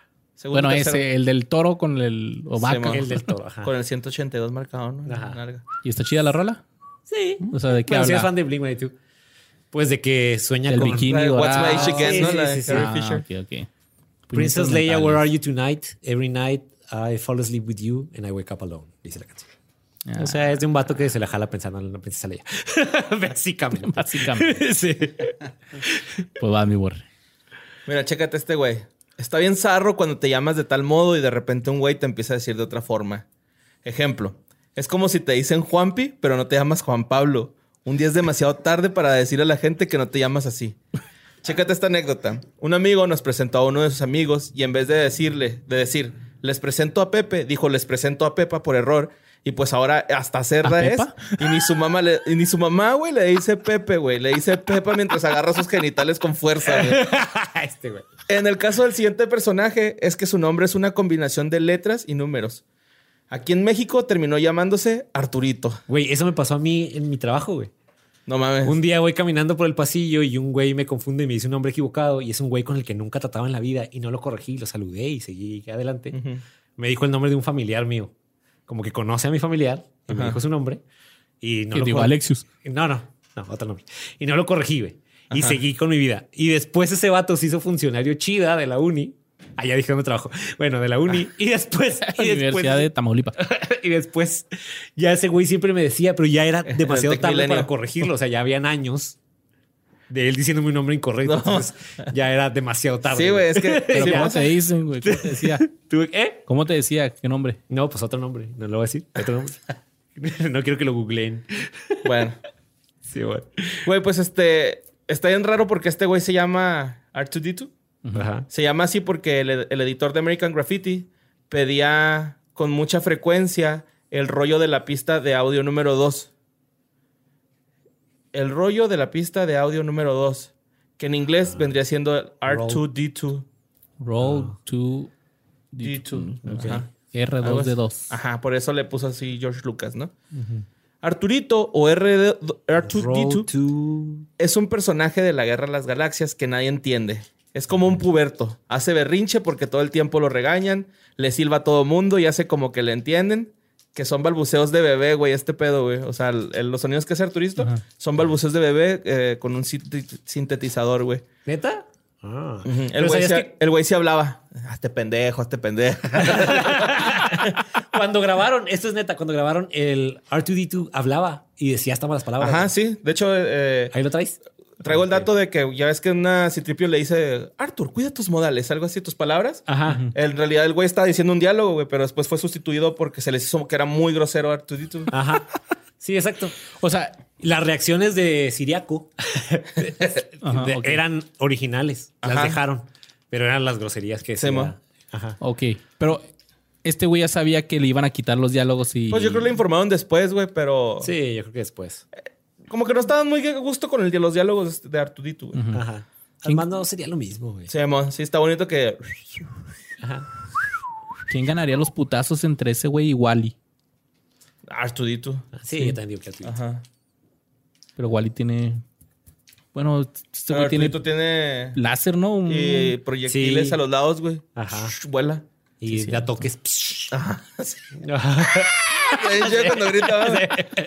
También digo que es un puberto porque se enoja y toma manos en el asunto valiéndole verga todo, güey. Así como, de hecho, se me, se me figura un chingo a- en la película esta de Campamento Janet, güey, que hicieron los Obama, que es un documental, No le he visto. güey. bueno, es un documental de un campamento, güey, donde hablan de los derechos de las personas eh, minusválidas que están en silla de ruedas o que tienen algún este, problema Este, como parálisis cerebral y este pedo. Entonces le piden la opinión a una morra, güey, en el documental y la morra no- dice nada, güey. O sea, nada más balbucea. Así, ¿no? Ajá. Entonces un güey dice, ¿alguien le entendió? Y luego un güey dice, sí, yo creo que ella quiere decir esto y esto y esto y esto. Y te quedas, ah, cabrón, ¿cómo, cómo supo ese verga que, que sí dijo eso? Así Artu- Artudito todos, güey, ¿no? Nada más este pequeña nota eh, en cuanto al lenguaje. Minusválido no es la palabra correcta, es No. discapacitado. Ah, discapacitado. Claro. Porque, ajá. Bueno, es que sí decía la nota que donde venía la movie. Entonces, Ah, ok. le voy a- les voy a decir, ¿no? Acá. Pero este... ¿Y esa nota la escribieron en 1925? ¿O... No, pues era... Lo busqué así, güey, que, que- porque no me acordaba del nombre del, del campamento y puse campamento Janet, o campamento de- así de minus, minusválidos, me parecieron muchos, güey, ¿no? Ah, ok. Ya, ya. Pero qué, discapacitados. Ajá, Hasta sudaste. güey. Sí, güey, no, pues es que no, no, no lo hice con una intención de. Ah, no, por eso, sí, o sea, claro. eh, digo, nomás es una corrección para que sepas, sé que no fue malintencionado. Ajá. Ajá. Pero bueno, nadie sabe que R2D2, y lamento ser yo quien se los diga, pero R2D2 no es un robot, no es de neta. Adentro hay un cabrón moviendo palancas y picando botones. No, y no sí suena bien sexual ese pedo. Oye, pero él sí tenía ventilador o tampoco. Sí, sí tenía ventilador. Ah, Ajá. Qué chido. R2D2 es inglés y se llama Kenny Baker. Él se dedicó toda su vida al mundo del espectáculo, comenzó su carrera de actor con su carnalito Purvis Jack, quien actuó como algunas criaturas de Star Wars de baja estatura. O sea, los dos eran eh, gente de baja estatura, güey. Y este y, y actuaron este eh, de- de- con criaturas, güey, ¿no? Los dos. Me da risa porque estaba a punto de decirte, él es. Y luego Ajá, no sí, va. qué palabra usar y mejor no dije tampoco, güey. Sus interpretaciones en el mundo del cine fueron en su mayoría papeles menores, o sea, nada relevante, eh, nada más destacando Circle, Papeles o menores. Pequeños. Gente pequeña es, corre- es el correcto, ¿no? Es, es que se usan varios, Pues pero que creo es- que sí. Creo que es baja- enanismo, baja, no baja sé, güey, la esa la condición sí se llama todavía científicamente enanismo. güey. Ok. Sí, güey. Tú diga. Ujú, Baja Pues estatura. baja estatura, güey, Sigamos ¿no? con baja estatura. Iba a En ser los, un chiste. en los comentarios nos van a... a tu- a- Sí, sí, sí, Sí, ahí sí. nos dicen, porfa, ¿no? dicen. En 1977 trabajó en Wumbling Free, pero también en el 77 tuvo su papel más, más este, importante interpretando pues al famoso robot R2-D2 en R2D2. Star Wars. Arturito. Este güey repite el papel en El Imperio Contraataca, en El Retorno del Jedi. En esta saga compartiría gran parte de sus escenas con el actor Anthony Daniels, quien interpreta al- a, a Citripio. Así tripio. Ajá. Y también apareció en El Hombre Elefante. Lo busqué Oh. para ver quién era, güey. Eh, no, ni siquiera viene ni siquiera vi un tumor del cerebro de la cara. También tenía Verga, ventilador. Chingado, güey. También salió en Flash Gordon, güey. Esas dos las, las hizo en el 80. Sí, man. Ok. También salió en The Hunchback of Notre Dame en el 82. Amadeus en el La 84. joroba. El hunchback. No mames, somos de lo peor. salió en Mona Lisa en el 86. Y volvió a trabajar con George Lucas en El Laberinto, en el 1986. Ah. Sus papeles repetían las eh, la constante en Película. películas de relatos y cuentos fantásticos. Volvió a ser llamado a las filas de las películas de Star Wars para interpretar otra vez R2D2 en La amenaza fantasma en el 99, volviéndose a encontrar con su compañero de reparto Anthony Daniels, actuando a ambos también en El ataque a los clones, La venganza de los Sith, y siendo estos dos cabrones compas chingones en la saga y aparte son los únicos que han aparecido en todas las películas. En todas, güey. Esos son los actores que... Hasta las nuevas, sí, ¿verdad? Sí. Es que ya, yo ya no vi la, la última. que No es... tienen un papel tan. Pues este, en las últimas, no. Pero aparecen. ¿No? ¿No estuvo? No, güey, pues yo creo que ya usaron efectos porque pues este güey falleció. Ah, pues entonces Ajá. sí no estuvo. Ajá. sí. Spoiler. De hecho, Baker interpretó nuevamente R2D2 en El despertar de la fuerza, estrenada en diciembre del 2015. Ajá. Kenny Baker falleció el 13 de agosto del 2016 a los 81 años de edad tras sufrir una larga enfermedad de enfisema pulmonar. Ok. Eh, también apareció, güey, pero más bien el personaje en Star Trek de J.J. Abrams. O sea, salió hacia- Ah. haciendo un cameo, sale ahí volando, güey. Que también es un, es un pedo, güey, de que el güey vuela porque dicen que en las, en las, en la 1, en la 2 y en la 3, el vato vuela, güey. Pero en la 4, 5 y 6 no. Entonces, Pues de- se desgastó. güey. Ajá, alegan eso, ¿no? De que la compañía de los propulsorcitos que traía allá a los costados, güey, ya no existe y por eso nunca fue a arreglarse esos po- propulsor- propulsorcitos. Propulsorcitos. ok. y este Sí, personaje es el favorito de George Lucas, güey. Traigo ahí como dato extra. Oye, pero yo traía otros datos de que cuando murió este Bart y Lisa lo encontraron adentro del. Del traje. sí, no, sí es eso, que abre la cara. Sí, está el esqueleto ahí. El esqueletillo. no mames. Hubiera estado. Y luego también toca el bajo, Simón, sí es cierto. No me acuerdo que hay un. Uno donde toca el bajo, ¿ah? No me acuerdo. Yo creo que ese güey y el Citripio son los personajes más parodiados, ¿no? güey? De... Sí, pues es que son icónicos. CR2 es como el. Pues es que, la neta, todos los personajes de Star Wars son icónicos. güey. Todos los que hemos mencionado y. Los primeros, ¿no? Sí, los primeros. que- Hasta el. Uh, ah, uh, wow, uh. Ese güey me caí a toda madre, güey. El Java, el Java, ¿no? el Java, Java Hat. Jabba the Hutt. Ajá. Ese güey me cae a toda madre, güey. Cuido esa. Oh. Oh, oh, la Y todos le entienden, güey. Es que te digo que no sé si le dan el avión a esos güeyes o si real no, todos pues son, saben. son lenguajes, aliens. Mira, ahora es, una niña. Le voy a mandar esta foto RAM para que. Bueno, miren, para terminar este bonito podcast, vamos a hablar de este amigo que todos tenemos, que era súper cercano. Te ibas de fiesta con él, pero un día se fue y ya no lo ves por muchos años, hasta que de pronto te dicen dónde ha estado todo este tiempo. Vas y lo buscas y te das cuenta que está todo barbón y descuidado y que no ha hecho nada de su vida. Es como Luke Skywalker. El borre. es el borre. me describió, güey, acá. Cabronamente. Pues Mark Hamill, aunque este güey no creció con hijos de, como hijo de granjeros en un planeta desértico, sí fue el cuarto de siete hijos, todos los cuales fueron llevados de un lugar a otro, ya que su padre estaba destinado a estar en varios lugares como capitán de la Marina de los Estados Unidos. Y aunque Hamill tuvo la emocionante oportunidad de vivir en Japón durante parte de su juventud, eso no le impidió comenzar su carrera como actor como tantos jóvenes otros más, trabajando en un restaurante de comida rápida y acumulando papeles más pequeños. Claro. De hecho, Mark fue despedido de su trabajo en un Jack in the Box por hacer una impresión demasiado buena del personaje mascota de la cadena. Este, el de la cabezota de la Jack. chinga. Sí, pues Jack, güey, este, en las ventanillas del drive-thru. Se se ponía a imitarlo cuando llegaban a pedir la gente. Sí, Es que y lo corrieron. Güey. ¿Por eso? Sí. No mames. O sea, eres, eres demasiado bueno interpretando a Jack. No, imagino que lo corrieron por deja de estar haciendo pendejadas. Ajá. y- Ponte a trabajar. Deja, deja atender a la gente como si fueras Jack. Ajá, sí. No mames. Pero Se este güey- Jack in the Box, ya que abren la frontera, güey. No seas mamón. Ya, ya no hay aquí en Juárez. No, ahora no. No, güey, ahora es un Dennis. Ah, Guara Burger también había aquí en Juárez. güey. Ahora es un salón de eventos. Ya, güey. ya, güey, ya, güey, ya. Ah, yo creo mañana iré a comprarme uno de esos. Así, maldito. Te- te Pinche traigo. presumidote, va, Ay, güey. mañana voy a ir y a vacunarme otra vez, nomás porque puedo. Pinche gringo. Una disculpa, Jorge. Perdón, Beaner. Así. Disculpa, pinche. Y a buscar pistolas con Sam. Digo, que digan. Eh, ah, entonces este güey pues demostró que tenía esta habilidad para hacer este papeles y hablar como un payaso chiflado que le sería muy útil Claro, güey. más adelante.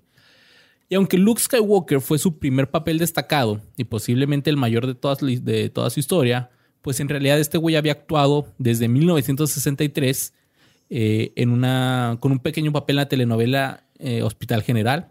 No, no Hospital El Paisa, güey. General Hospital. Ok. Continuó teniendo algunos papeles en la pantalla chica, incluidos en el show de Bill Cosby y de Partridge Family. Ay, no sabía eso, güey. Las cosas siguieron así durante algún tiempo y este güey finalmente consiguió algunos personajes pues más chidos en películas como las nuevas películas de Scooby-Doo, Janie y The Texas Wheelers. Wow. Wow. Entonces, si bien no estaba en la vía rápida hacia el estrellato, justo después de su llegada a Los Ángeles, ciertamente estaba trabajando y construyendo una cartera, una, pues un ah, portafolios, pues, Un actoral, currículum. un currículum que le podría gustar a George Lucas para sellar lo que sería el papel de su vida. Entonces, Robert Englund, que estaba haciendo una audición para un papel en Apocalypse Now, que es el que hizo la de es Freddy Krueger. Ah, ok, sí. Estaba haciendo un- un- una audición para otra película cuando cruzó el pasillo ahí de la productora donde se estaban llevando a cabo las audiciones de Star Wars de George Lucas. Y este güey se quedó ahí viendo las audiciones y se dio cuenta de que su amigo eh, Mark Hamill era perfecto para el papel de Luke Skywalker. Y le dijo, güey, ven a hacer la audición para esta madre. Pero fíjate, le hacemos así como si nada, pero para hablarle a tu compa en ese tiempo, tú que haber salido, buscar un, teléfono, teléfono público. público. Sí, güey, que este güey estuviera en su casa, Que ese güey estuviera en su casa. O a la secretaria, ¿no? Acá de, oiga, ¿me presta el teléfono, señorita? Ándale. Es llamada de larga distancia. No, No, no, es local, es local. como, como mero. Contesta, pinche Mark. sí. Ay, me acordé. Son muchas referencias a los Simpsons, güey. pero me acordé chingo Es llamada local, sí. Y Mark Hamill también sale en Los Simpsons, ¿no? En una... Donde Homero se hace guardaespaldas del alcalde, güey. Sí, Diamante. sí, pues, la voz. Güey, se ha hecho un chorro de trabajo de voz. Es una cosa, lo- de seguro Está lo traes. de bien seguro. cabrón, sí, Ajá, sí. Pues miren, unos cinco meses después de terminar el rodaje de la primera película de Star Wars, Hamill sufrió un terrible accidente, accidente automovilístico Accidente. Ajá. eh, por andar manejando a lo pendejo, lo que lo llevó al hospital con la nariz y los pómulos aplastados, alterando el rostro que los espectadores ya reconocían como Luke Skywalker. Exacto. Este güey temía que el daño destruyera su carrera cinematográfica que apenas estaba empezando, pero afortunadamente para él los cirujanos pudieron reparar los peores efectos físicos de este accidente. Y de hecho eh, hay una escena en el Imperio Contraataca donde Luke está siendo atacado por un Wampa en el planeta Hot Ajá. y ahí permitieron que... Como que le recreara la, la herida. No, no, no, más bien como que le hizo las heridas, entonces ya se ven las heridas reales de este güey en la cara así todas desmadradas, pero pues ya era así como que, ah, es que se lo hizo el monstruo esto. No mames, qué vergas, güey. Sí. Y creo Se que es al principio de la recurso, película, ¿no? ¿no? Así como Sí, es al que me- en la primera escena, escena. este güey le parten su madre. Sí, es cuando, cuando Han lo salva de la. Lo salva del. Bueno, él se salva solo, pero tienen que sobrevivir adentro de un. De un camello, ¿no? De un. Como. Es más como una llama Llama de camello. hielo alienígena. Cosa. Una llama hembra. El Town Town. Ajá. Exacto. Pues también tuvo la suerte de que George Lucas y el equipo de Star Wars decidieran no modificar el personaje o no hacerlo, pues no agarrar otro güey, básicamente. Entonces, Pero sí hubo mucha crítica de que no se parecía y que era otro güey y bla, bla. pues sí, ya saben por qué. Porque Pero está bien que le haya pasado el accidente porque ahora se parece un chingo al Winter Soldier, al güey que hace ese personaje. Y todo el mundo quiere que si vuelve a salir Luke, que lo haga ese güey, porque se parecen un huevo. Búsquenlo. O sea, este güey, ¿Al el- Sebastian eh, Stan? A Sebastian Stan. ese güey se parece Mark Hamill, a Mark Hamill Mark jodido. Hamill jodido. Mark Hamill después del accidente se parece un chingo a Sebastian Stan. De hecho, hay, hay photoshops de Sebastian Stan con el corte de pelo de, de Luke y Está son igualito. idénticos a la chica. ¿Son sí estos, güey. Sí, ¿ya lo, ¿ya lo viste? Simón. Sí. Pues bueno, Es, es- ajá, es cuando- sí, pero hay una escena donde se le ve la cara así, Ok. que el Ram Ram Ram va a poner ahí, obviamente. Ram, ram, ram. Ram, ram, ram. Pues eh, el éxito de, de la primera película de Star Wars no tuvo precedentes, ya que era una película eh, con un presupuesto muy ajustado. Y esto fue una bendición, pero también una carga para este güey, que entonces tenía poco más de 20 años y no quería ser continuamente encasillado como el joven héroe del destino, ingenuo y con los ojos abiertos de par en par. Parte de sus esfuerzos para combatir esta aparente inevitabilidad fue un movimiento hacia la actuación en el escenario. O sea, este güey dijo, yo no quiero quedar como Luke Skywalker, voy a ir a hacer teatro. Cosa Claro. que hizo el Danny Radcliffe también, ¿no? Es lo que te iba a decir, justo. Y muchos buscan eso. O, bus- o algo así que sea totalmente contrario. Por ejemplo, Daniel Radcliffe hizo las dos. Pasó de niño en el cine a güey que se desnuda en el escenario. Y es así como, véanme, ya estoy grande, ya es. Es tengo pelos, Ajá, sí. Me ves un, un caballo, era algo así, no tenía que ir No con un caballo. ¿no? Sí, sí, hay que ver con un caballo. Ajá. Oye, pero pues esos güeyes ya no jalan o si de... ¿No tienen necesidad? ¿Cómo? O sea, ganan un putero, güey, ¿no? Pues sí, Son pero... franquicias demasiado importantes. De- pero me depende de su que contrato. quieres... Sí, o sea, muchos les pagan por película, luego las regalías a veces no llegan nunca. Ajá. O, o no firmaron con regalías. Pero Por no- ejemplo, George Lucas, cuando firma, él dice que no quiere regalías de la taquilla, Ajá. pero quería el 100% de lo que se ganara en juguetes, güey.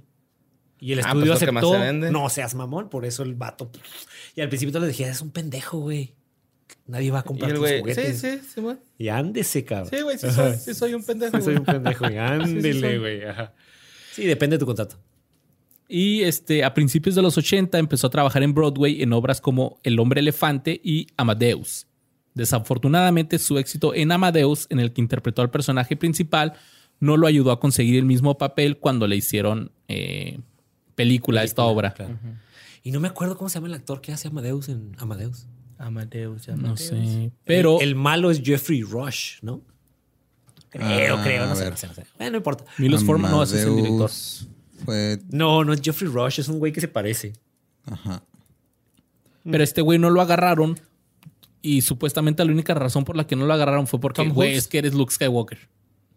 Ah, eso está bien culero, güey. Sí. Sí, pues O sea, en el teatro sí la haces, pero ya en la película no, porque eres Luke Skywalker y Ajá, la gente no se la va a Ajá. creer.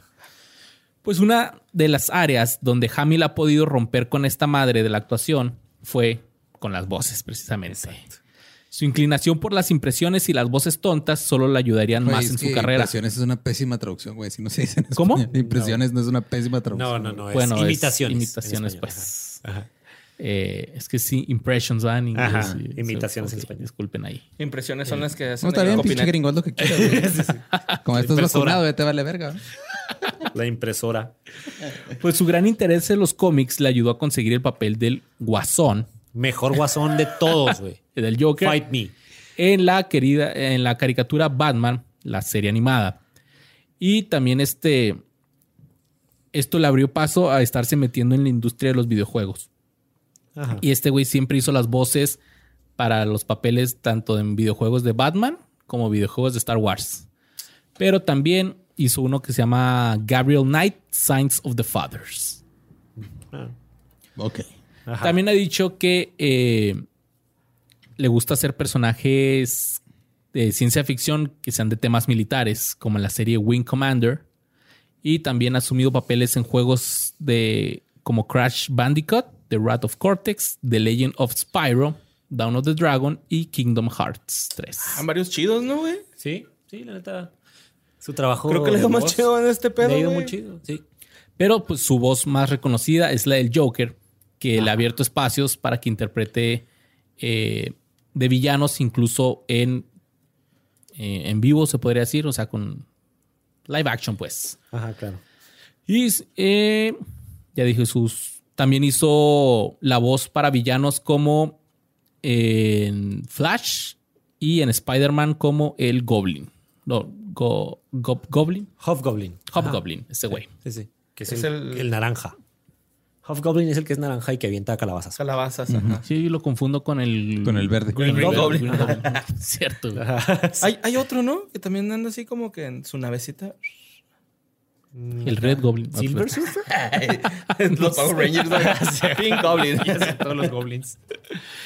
Y pero el estilo de villano de carcajadas y frotarse las manos juntas no es el único tipo de animación que Hamill ha hecho. También es conocido por el, eh, uno de los dibujos animados más elogiados, que es Avatar The Last Airbender, con su papel como el cruel y abusivo señor del fuego Osai. No, también sale en Náusica, güey. De Estudios Ghibli. O sea, es, es- es actor de doblaje en Náusica. Ah, sí. Y esa película está bien bonita, güey. Yo digo que es ¿Cuál mi es, esposa. güey? Es como una... Una monita que es bióloga, güey. Pero está bien vergas porque es, es otro... Porque es bióloga. Son otros mundos. O sea, ya ¿Está en hay- Netflix? hay un chingo de esporas, güey, en el ambiente. Por eso digo que es Dani, güey, porque la película está bonita. Ah, ok. Como he visto, fíjate. Es, es, Ah. es este... ¿De hace mucho o...? 84. Ah, sí, 84. No, pues sí.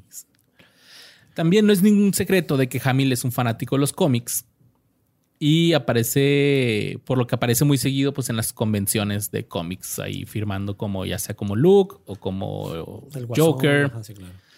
Y también ha participado en la haciendo sus propios cómics. A mediados de los noventas, Cabrón. antes de las películas de precuela de Star Wars, este güey fue coautor de The Black Pearl con su primo Eric Johnson. Y pues es un cómic que sigue a un personaje que se llama Luther Drake, que inadvertidamente evita un secuestro y continúa con una vida de vigilante nocturno, tipo Batman. Ok. Y también este otro campo en el que este güey eh, se destaca mucho, pues es con sus creencias políticas. güey. Y aunque admite que fue criado como por un padre estricto republicano de Nixon, las propias inclinaciones de Hamill son decididamente hacia la izquierda. Es particularmente eh, pues habla mucho en sus redes sociales, especialmente en Twitter, donde puede acercarse a sus millones de fanáticos para tocar temas que están hot, calientitos. Y este güey afirma que se declaró demócrata de toda la vida durante las elecciones presidenciales del 2012, del 2012 cuando criticó al entonces candidato Mitt Romney por ser un ver- eh, vendedor de aceite de serpiente. Yo creo que es como un insulto en inglés. Es O como vendedor de humo en español. Es como vendes cosas, remedios falsos. Mentiras. Ajá, sí, claro. Y parte de la presencia en línea de Hamill está poblada por sus pensamientos políticos, pero también interactúa bastante con los fans. Continúa teniendo estabilidad de, con un sentido del humor autocrítico y una gratitud genuina por los fanáticos que lo han apoyado desde el principio y para los fanáticos más nuevos que han llegado con las, nuevas películas de Star Wars. Y gasta mucho de su energía tuiteando, alabando a sus compañeros, promocionando noticias relacionadas de Star Wars y compartiendo historias de sus amistades con gente como la difunta y adorada Carrie Fisher.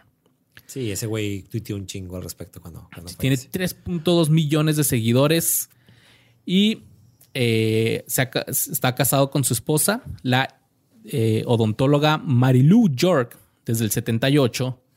Y la pareja tiene tres hijos y un nieto y parece que han evitado con gran éxito pues todo este drama de caer con las de parejas de Hollywood. güey. Claro. Este es un matrimonio normal.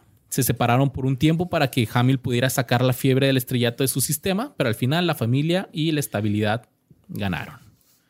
Al casarse con una persona que no era una celebridad, este güey pues, no compite con todos los otros protagonistas de Hollywood. Se casó con ella para no, eh, no por su poder de estrellato o su atractivo para los paparazzi, sino porque tenía una conexión genuina. Real, Claro. Y sin duda los dos han trabajado muy duro para mantener viva su relación, pero está claro que todavía se quieren mucho y es gratificante ver florecer un matrimonio tan saludable, incluso cuando este güey pues regresó a ser el centro de atención de Hollywood con la nueva saga de Star Wars. Star Wars. Y a pesar de las pre- preocupaciones de ser encasillado, pues Hamill ya ha hecho un excelente trabajo de mostrar que su carrera ha sido muy exitosa, aparte de, de ser la de Star Wars.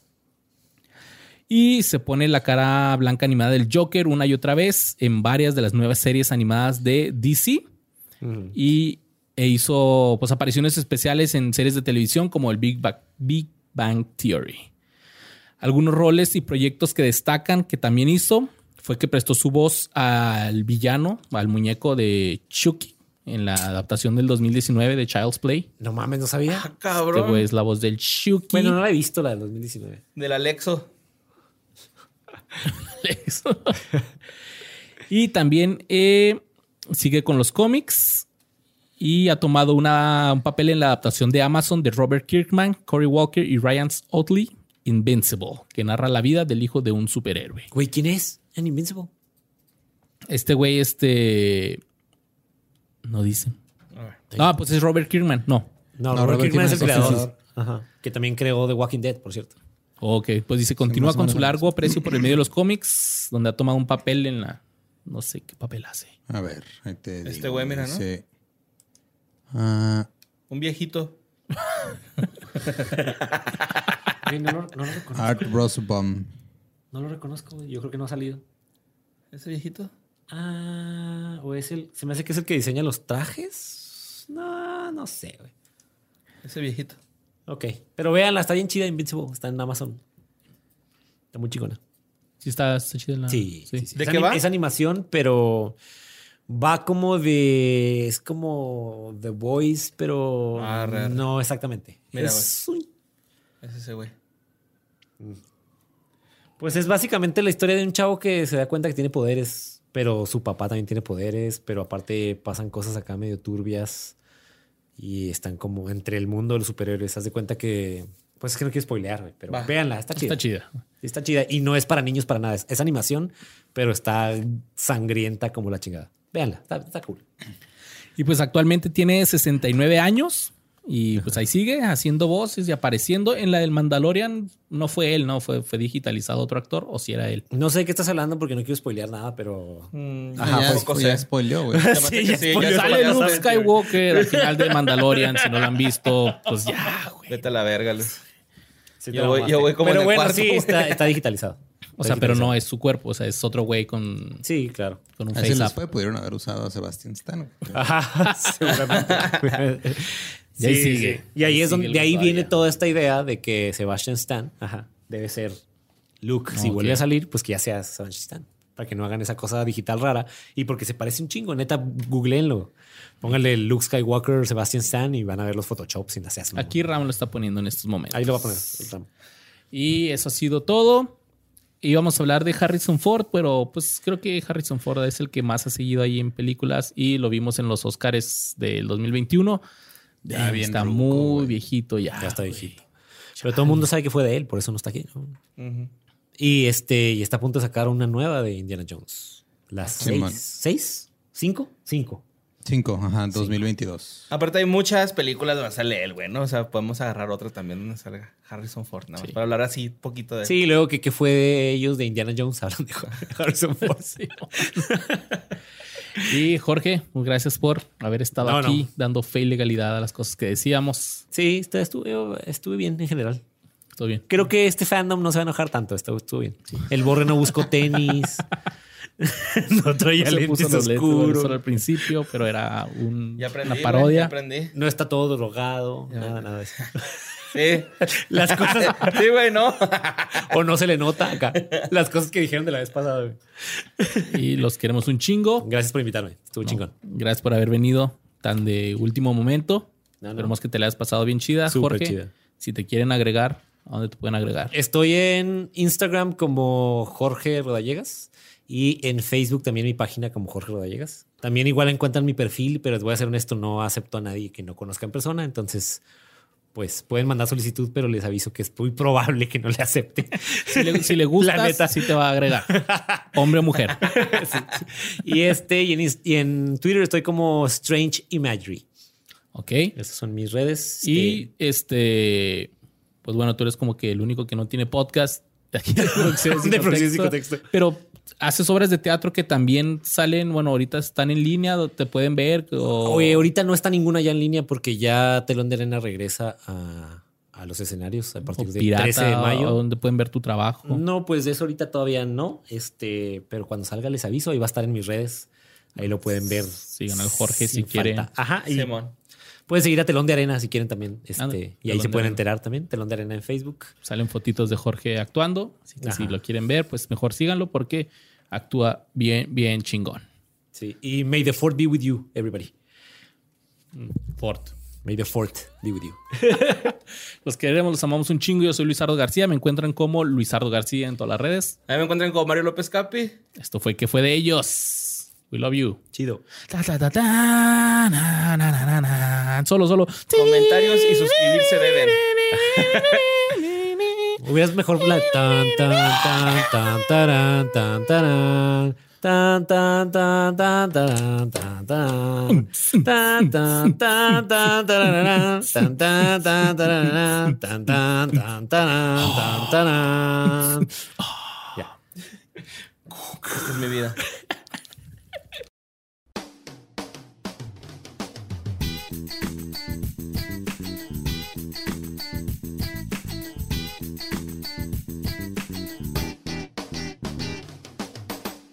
It's time for today's Lucky Land horoscope with Victoria Cash. Life's gotten mundane, so shake up the daily routine and be adventurous with a trip to Lucky Land. You know what they say your chance to win starts with a spin. So go to luckylandslots.com to play over 100 social casino style games for free for your chance to redeem some serious prizes. Get lucky today at luckylandslots.com. Available to players in the U.S., excluding Washington and Michigan. No purchase necessary. VGW Group, void where prohibited by law. 18 plus terms and conditions apply.